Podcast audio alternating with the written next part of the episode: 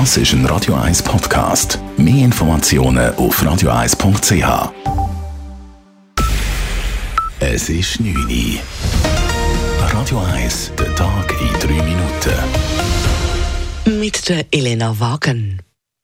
In der ukrainischen Hafenstadt Mariupol hat heute nach Angaben prorussischer Separatisten die Erstürmung des Stahlwerks Azovstal begonnen.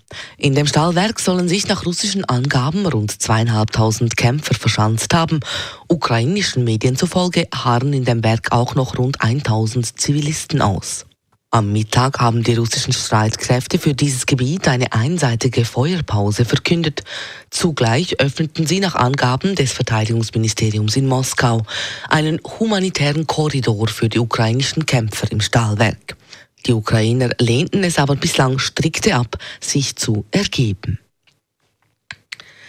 Die Zahl der registrierten Neuansteckungen mit dem Coronavirus ist in der vergangenen Woche in der Schweiz um knapp einen Viertel gesunken. Seit dem Ende der Corona-Maßnahmen in der Schweiz veröffentlicht das BAG die neuesten Corona-Zahlen nur noch einmal pro Woche, das immer dienstags. Demnach gab es in den letzten sieben Tagen noch rund 4000 positive Tests pro Tag. Die Positivitätsrate ist allerdings noch immer sehr hoch, was für eine hohe Dunkelziffer spricht. Im Sieben-Tageschnitt ist im Moment jeder dritte Test positiv. Der Zürcher Fußbus hat diesen Winter wieder ungefähr gleich viele Obdachlose empfangen können wie vor der Corona-Pandemie. Diesen Winter hat das Sozialwerk Pfarrer Siebert im Fußbus etwas mehr als 4000 Übernachtungen gezählt. Im Iglu, der Notschlafstelle für obdachlose Wanderarbeiter, waren es knapp 2700 Übernachtungen.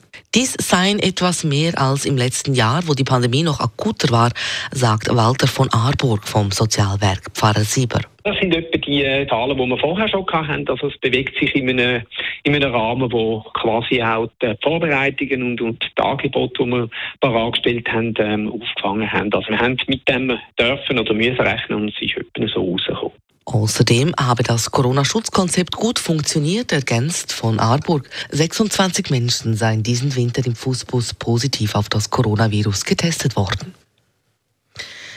Die Rettungskräfte der Rega hatte über das Osterwochenende viel zu tun. Über 180 Einsätze mussten organisiert werden. Das schöne Wetter über die Ostertage hatte zahlreiche Menschen in die Natur gelockt, wie Rega-Sprecherin Karin Zahner erklärt. Die Ursachen für die Einsätze sind breit gewesen und haben das Einsatzspektrum von der Rega auch gut abgebildet.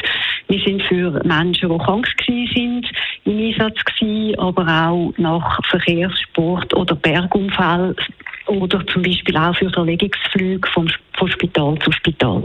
Doch nicht nur in der Schweiz, auch im Ausland war die Rega im Einsatz. Die drei Ambulanzjets brachten Patienten aus Südafrika, Italien oder dem Kosovo zurück in ihre Heimat.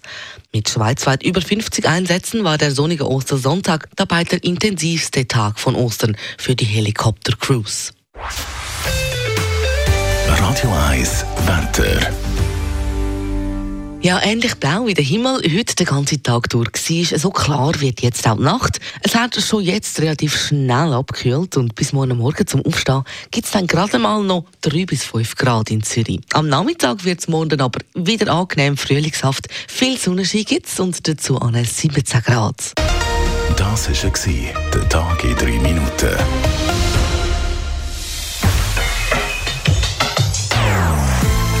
Non-Stop-Musik auf Radio 1. Bei uns klingt Musik einfach besser. Non-Stop. Radio 1.